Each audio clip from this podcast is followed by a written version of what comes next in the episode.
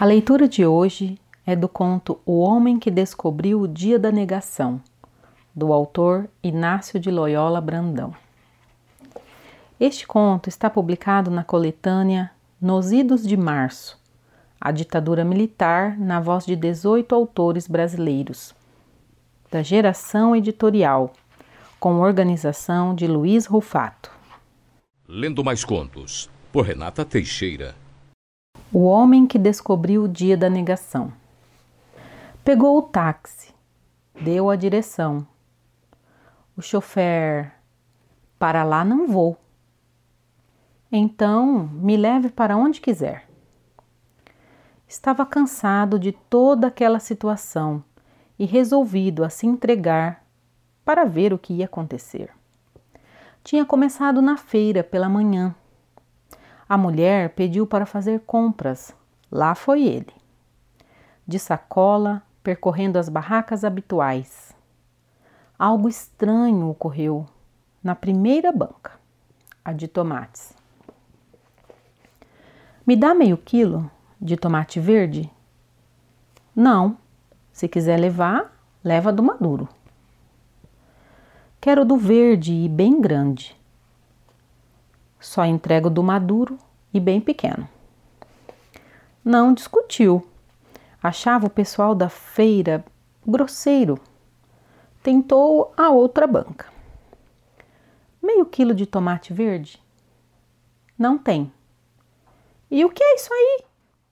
Não sei. Como não sabe? O que o senhor quer? Me amolar? Comprar. Não estou vendendo nada. Então o que faz aqui? Vendo tomates, que pergunta. Ele achou melhor continuar. Na próxima banca, decidiu mudar de tática. O que o senhor está vendendo? O que o senhor acha que estou vendendo? Eu é que perguntei. Olha aqui, o que é isso? O homem exibia um tomate grande e verde. Um tomate? Engano seu, não é um tomate. O que é? Eu é que quero saber, estava vendendo tomates. De repente apareceu isso. Mas isso é um tomate. Se eu vender isso ao senhor, o senhor compra? Compro, pode me dar meio quilo. Não posso. Se a fiscalização me pega vendendo isso, me multa. Mas eu quero comprar de livre e espontânea vontade. O senhor não sabe que ninguém faz nada de livre e espontânea vontade? Eu faço.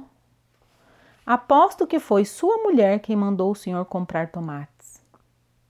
Foi. Está vendo?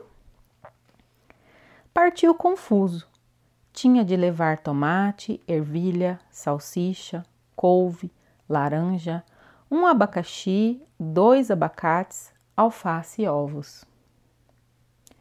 Isto é abacate? O senhor não conhece abacate? Não. Está brincando comigo? Estou? Então vá comprar noutra barraca, não estou para brincadeiras. Na próxima, a mulher tinha cara de simpática, sorridente. Tentou de modo diferente. Entregou a lista a ela. A senhora tem tudo isto aqui? O que? As coisas desta lista. Este é um papel em branco. Como em branco? Eu mesmo escrevi aí tomate, ervilha, salsicha, couve, laranja, um abacaxi, dois abacates, alface e ovos. Então veja. Olhou. Estava lá, escrito com sua letra firme, de caneta, tinteiro, pena grossa. A senhora não quer me vender, não é? E pode me dizer por que eu não quero? Pode me dizer para que estou aqui? Mas se recusa a dar as coisas que quero. Eu? O senhor por acaso pediu? Mostrei a lista. Pedir é uma coisa, mostrar uma lista é outra. Eu também posso sair por aí mostrando lista e brigando com as pessoas. Ela gritava e juntou gente. O dia não estava para ele mesmo. Sentiu a cabeça quente. O melhor era voltar para casa. Foi caminhando na esquina, um guarda segurou-o. Aonde pensa que vai? Para casa. A saída não é por aqui. Desde quando os quarteirões têm entrada e saída? Mesmo que não tivessem, olha a placa da contramão. Estas placas são para veículos. E qual a diferença entre um veículo e um homem?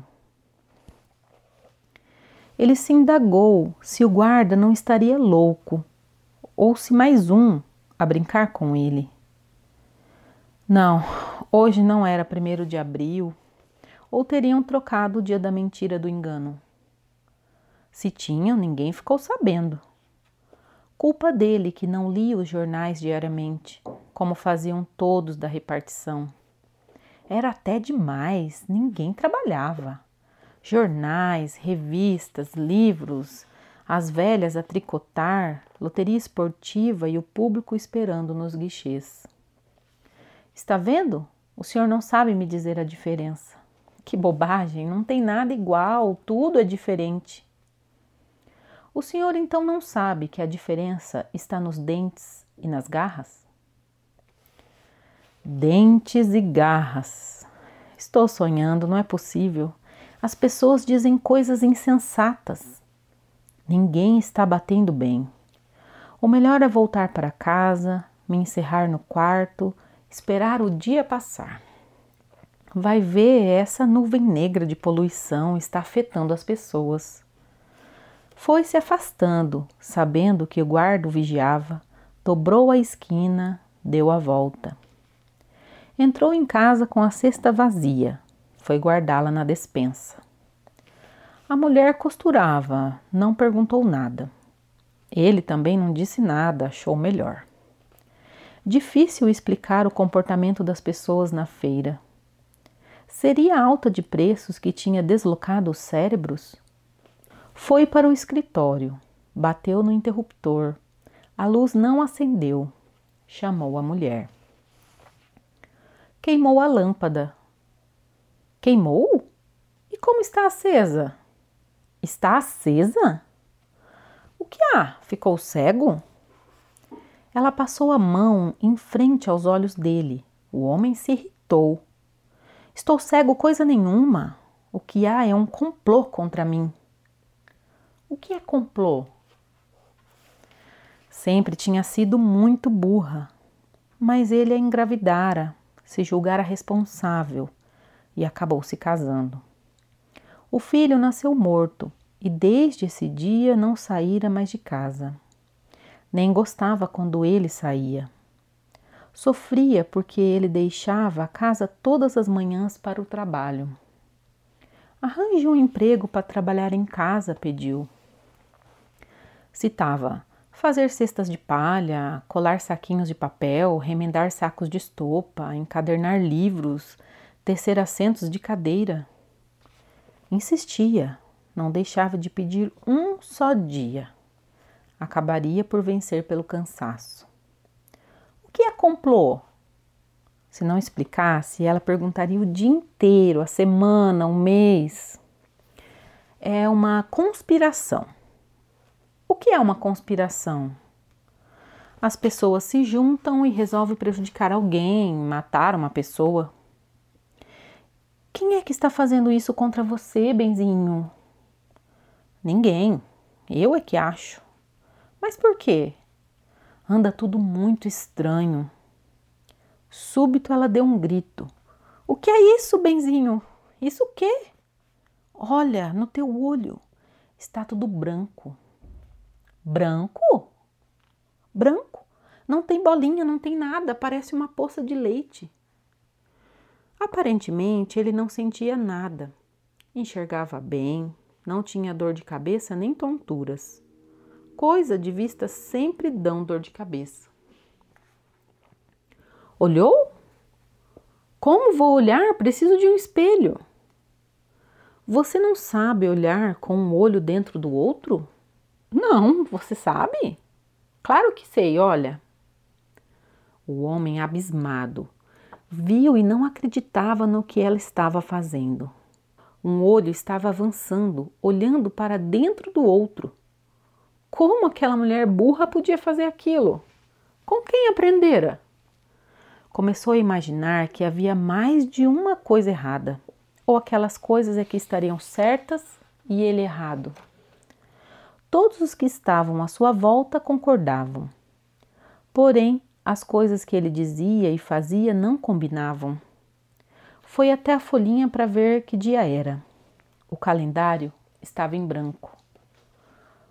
O que foi feito da folhinha? Quem precisa de folhinhas? Eu preciso. Para quê? Para saber o dia.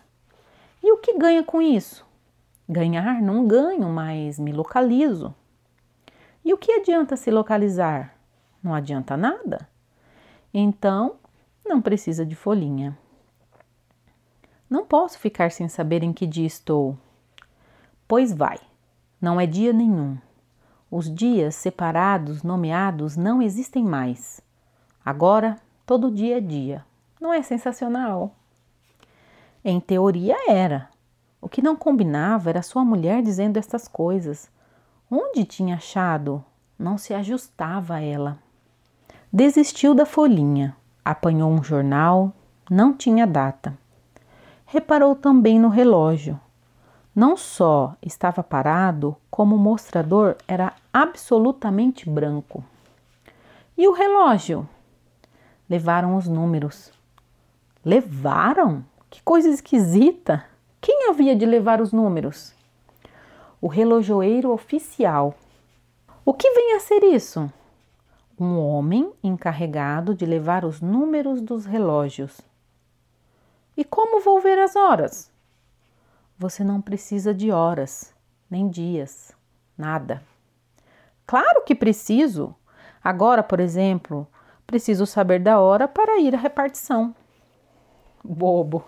Como não existe mais hora, você pode chegar a hora que quiser. Quem vai te acusar de ter chegado cedo ou tarde? Baseado em quê? Não, essa mulher não é burra, não. Eu é que pensava. Nunca prestei atenção nela. Nunca prestei atenção em nada ao meu redor. Vivia para aquela repartição, preocupado com a hora, com preencher exatamente todos os papéis, obedecer os regulamentos, atender ao público com eficiência obedecer aos superiores, manter limpas as gavetas e a mesa, o arquivo em ordem, o fichário perfeito. Que diferença faz se eu chegar 15 minutos mais, 15 minutos menos?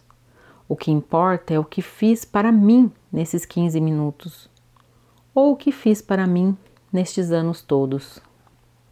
Quando a gente nasce, colocam a gente num trilho. Chega uma época em que temos que decidir continuar nesse trilho e não ter surpresas, inseguranças, angústias, ou saltar dele, correr pelo aterro, entrar nos atalhos e descobrir os próprios caminhos. Às vezes mais rápidos, eficazes. O trilho não traz surpresas. Sempre se sabe que haverá estações pela frente e gente para nos conduzir e nos cuidar. Os atalhos, estes sim, provocam receio. Não importa em que altura a gente se decida a saltar dos trilhos. O importante é saltar fora deles, abandonando bagagens. Porque nessa bagagem estão todas as coisas que nos prendem, nos amarram. Acho que começo a entender o dia de hoje. Eu pensava que estavam todos mentindo, que era um dia da mentira ou então um dia em que todos diziam aquilo que vinha à cabeça. Não. É o dia da verdade. Todos decidiram mostrar as coisas como elas são. Não sei por que razão, nem vou perder tempo em descobri-la. Os homens cansaram de dizer que tomate é tomate apenas porque há centenas de anos dizem que tomate é tomate. Cansaram de dizer que o sim é o sim e o não é o não inverteram para verificar o que acontece. E é curioso esperar o que acontece, as verdades restabelecidas. Pelo visto, hoje vai dar grande confusão. Os homens conseguirão suportá-la como eu não suportei? Agora no táxi, enquanto ia não sabe para onde, meditava sobre tudo e sentiu-se contente com a mesma alegria de um arqueólogo que encontra sinais de uma civilização numa escavação. Depois se a estudar com calma e profundidade a nova situação que se apresentava.